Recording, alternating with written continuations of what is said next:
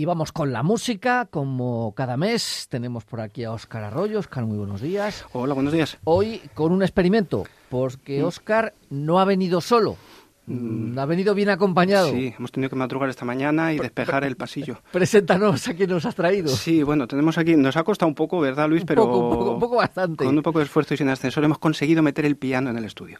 Entonces hoy me he venido con el de buena mañana, con el transportista, y tenemos aquí el piano de cola metido en el estudio. Y bueno, quería, quería hoy presentar, como estamos hablando de la historia de la música, y el otro día dejamos esbozado la transición del clasicismo al romanticismo a través de Beethoven, pensé que era interesante, porque hay veces que los músicos nos ponemos a hablar concienzudamente creyendo que la gente nos entiende, y hay veces que hay que darle más detalle, lo cual voy a hacer muy gustosamente con el piano aquí.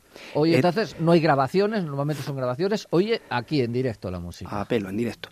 Entonces vamos a empezar escuchando una música, yo voy a ir explicando un poco lo que voy a ir tocando para que la gente pueda un poco entender qué es lo que quiero representar de esa evolución. Vamos a ver algunos detalles de cómo, eh, cómo revolucionó Beethoven, o las ideas, la imaginación de Beethoven y la inventiva de Beethoven para romper con la tradición clásica y adentrarnos en el romanticismo desde el piano, que es mi instrumento.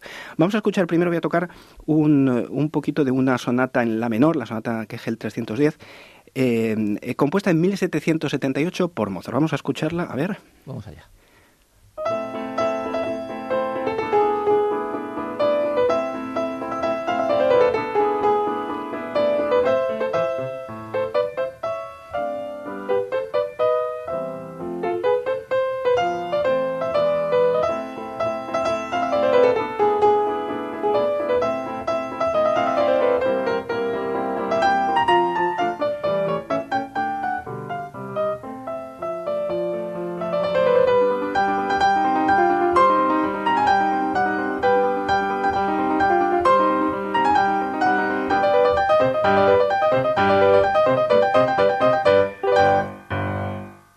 que hasta aquí nos vale de muestra. Me interesaba que escuchara la gente el, el, eh, el carácter de esa música de Mozart, sobre todo el arranque, esas notas repetidas. Voy a tocar solo un poquito el principio otra vez para que veamos cómo utiliza Mozart como recurso, insisto, en 1778, este recurso de acompañamiento en, notas repetidas. Vamos a escuchar en la mano izquierda unas notas repetidas y con un sonido muy, muy casi de clavicémbalo, un poco casi barroco, ¿no?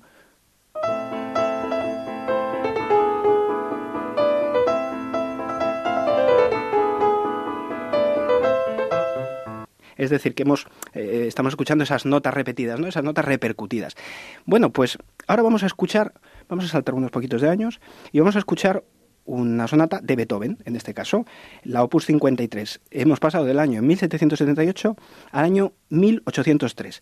Es la sonata número 23 de las 32 de Beethoven. Vamos a escuchar el arranque.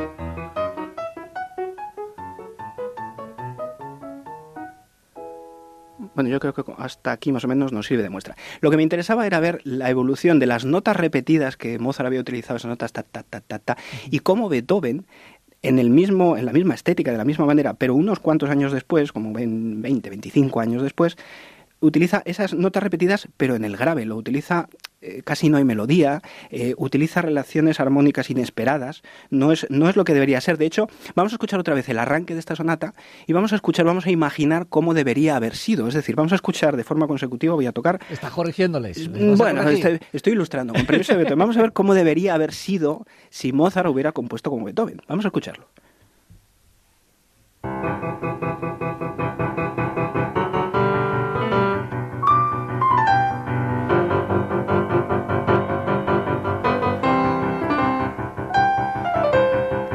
He dicho mal, sería como, eh, como Beethoven compondría como Mozart. Que hemos oído una pregunta y una respuesta. Hemos oído esas notas repetidas como una pregunta y luego la respuesta. Eso sería como sería en el modelo clásico. Pero ¿qué es lo que hace Beethoven? Beethoven es mucho más original y lo que hace es sorprendernos. Y ahora vamos a escuchar lo que de verdad hace Beethoven y ya veremos que no es lo que debería ser.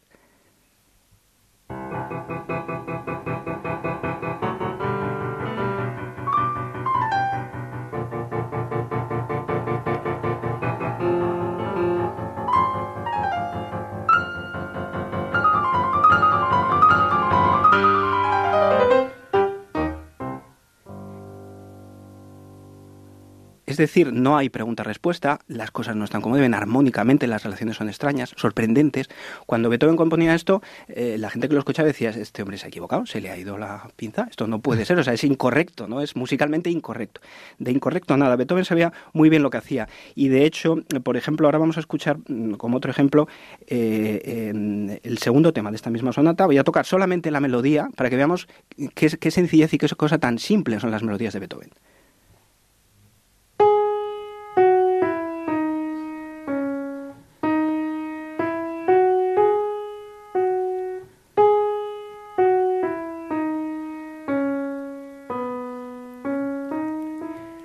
Claro, si a cualquiera de nosotros nos ocurre esta melodía. eso parece como una cancioncita, exactamente. pero pero también si escuchamos el tema de la novena sinfonía del Himno Alegría, pues es una canción infantil. Ahora vamos a, voy a tocar cómo, eh, cómo arropa Beethoven esta melodía.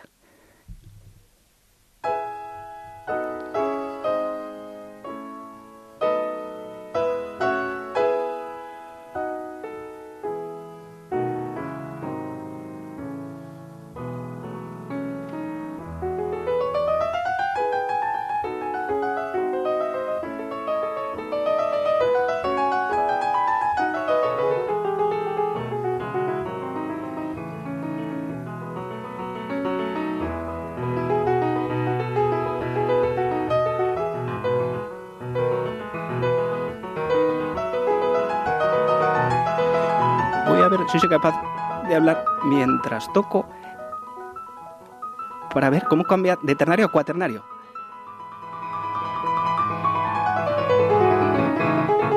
Estos ritmos, ¿no? ¿Escuchamos?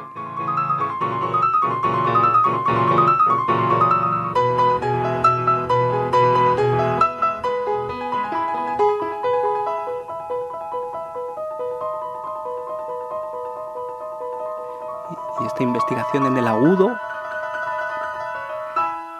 ejemplo, hasta ahí, ¿no? Realmente lo que, lo que hace Beethoven es investigar, está, está haciendo ejercicio de investigación con el instrumento que tenía en la época, pues buscando los extremos, los agudos, los timbres, cómo va mezclando, convierte tres en cuatro, en un trino, ¿no? Lo va, toda esa cuestión rítmica. Vamos a escuchar otro poquito de otro ejemplo de esta misma sonata. Es que esta sonata es desbordante, supuso un, cambio en la historia de la, de la música pianística y, podemos escuchar, por ejemplo, un poquito del desarrollo también de cómo va investigando esta, eh, va explorando numerosos tonos con el mismo, con el mismo, eh, este tema entre que estamos escuchando y cómo termina al final para volver otra vez al tema es genial.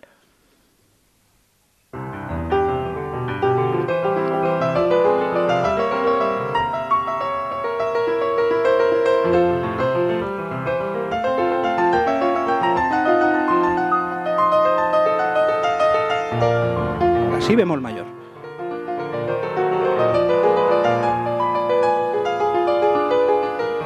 Mi bemol menor.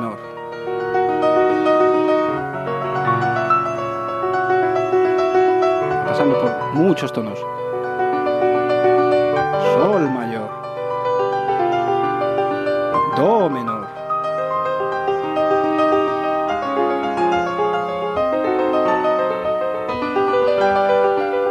Se queda aquí suspendido. Y ahora viene otra de las genialidades de Beethoven.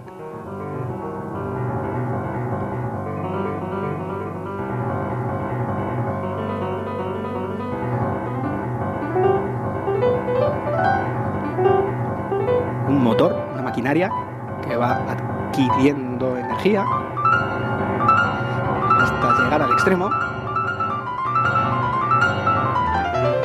Y llegar otra vez al principio. No, pues es, muy curioso cómo utiliza Beethoven las fuerzas, ¿no? Como, eh, es, una cosa casi cinemática, cómo consigue generar esa, energía. Bueno, yo creo que como ejemplo le vale a la gente con Beethoven.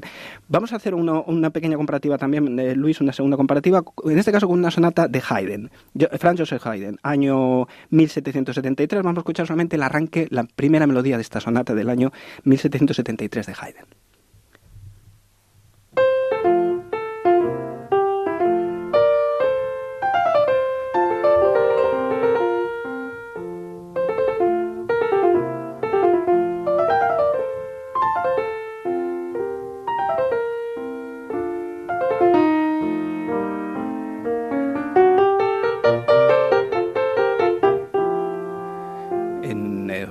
Música vienesa, elegante, cortesana, como hablábamos de Haydn. Vamos a escuchar una vez más para que la gente vea esa sencillez, esa naturalidad y se quede con la melodía, que es muy curioso lo que vamos a escuchar después.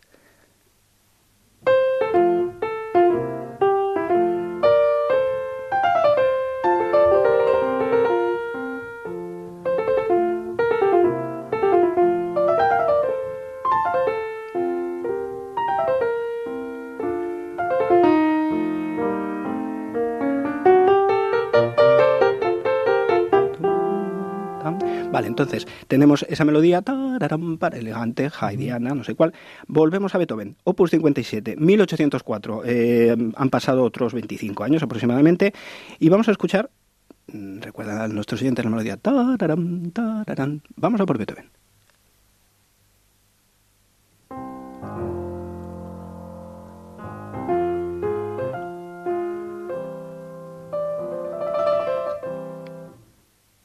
Sorprendente el parecido.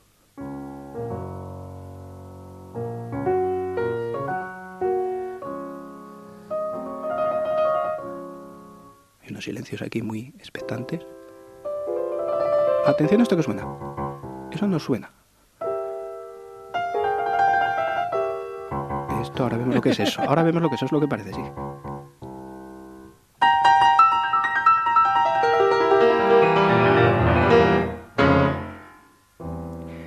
Aquí han pasado varias cosas. Primero hemos escuchado que hay una relación entre el tararán, se ha convertido en algo mucho más siniestro, en el grave, en con las dos manos juntas, en unas texturas, en una sonoridad muy particular. Solo han pasado 25 años, pero Beethoven ha cambiado totalmente el estilo. Hemos escuchado pa pa pa pa, que evidentemente eso es la, la, sinfonía, la quinta sinfonía, la famosísima quinta sinfonía, que estaba componiendo Beethoven en ese momento, se la tenía encima del ah. piano, seguramente.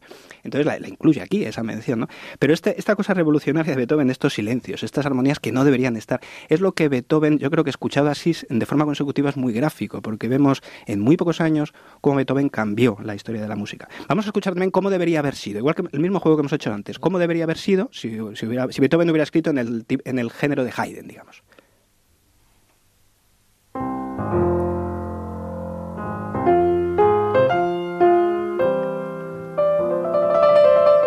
Esta sería la pregunta y ahora la respuesta.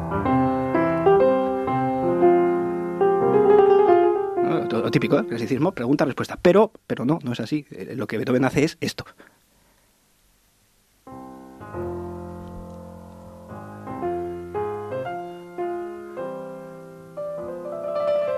Y ahora se inventa esta armonía. Y nos deja todos descolocados. Y ahí dice, bueno, entonces, ¿dónde nos va a llevar? Bueno, pues silencio.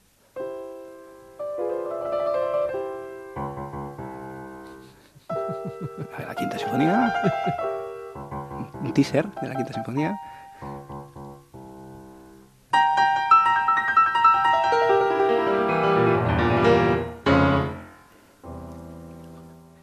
Hemos visto cómo esa transformación, ¿no? De cómo, de cómo debería haber sido. Es un juego muy divertido eso de hacer comparativas entre géneros, de cómo hubiera hecho un compositor la música de otro, ¿no? Pero nos da, espero que los oyentes se vean una pequeña muestra de lo que cuando los músicos hablamos de transición al romanticismo es esto, es decir, de qué elementos eh, rompedores incorporan y cuando uno lo oye consecutivamente lo percibe y dice efectivamente ni los timbres, ni los colores, ni las armonías, ¿no? Son rompedoras. Bueno, para terminar, Luis, si te parece, ahora voy a quedarme aquí tocando una obra eh, de una de las últimas sonatas, la sonata número 30, el movimiento lento, que es un tema con variaciones maravilloso. Vamos a escuchar un poquito lo que nos dé tiempo el, el arranque de esta melodía maravillosa de un Beethoven, ya como decíamos, sordo, y ya dejamos la puerta abierta al romanticismo y a lo que vendrá después en los últimos dos siglos más cercanos a nosotros y que en los próximos programas iremos escuchando. Así que aquí me quedo.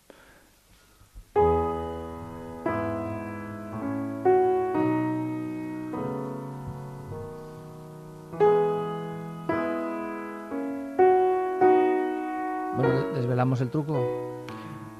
¿O no? Mm, ¿Qué te parece? Bueno, sí, venga, es un poco difícil Vale. meter el piano de cola aquí. Eh, que bueno, el piano no está aquí, el piano está en casa de, de, de Oscar, pero esto está interpretado Esto por está- él y está grabado esto por está él. grabado el Por cierto, sábado. Que lo ha grabado muy bien, que está muy Bueno, bien. hemos puesto ahí los, los micros y hemos Pues- intentado para que los oyentes pudieran escuchar. Lo que, no- lo que no está tratado, es decir, está como salió. Entonces está fresquísimo, fresquísimo con sus... eh, bueno, pues como, como salió un casi directo. Pues casi como si hubiéramos traído aquí el, piano, pero bueno, no nos traemos. Pero esto está interpretado por Oscar en, su piano.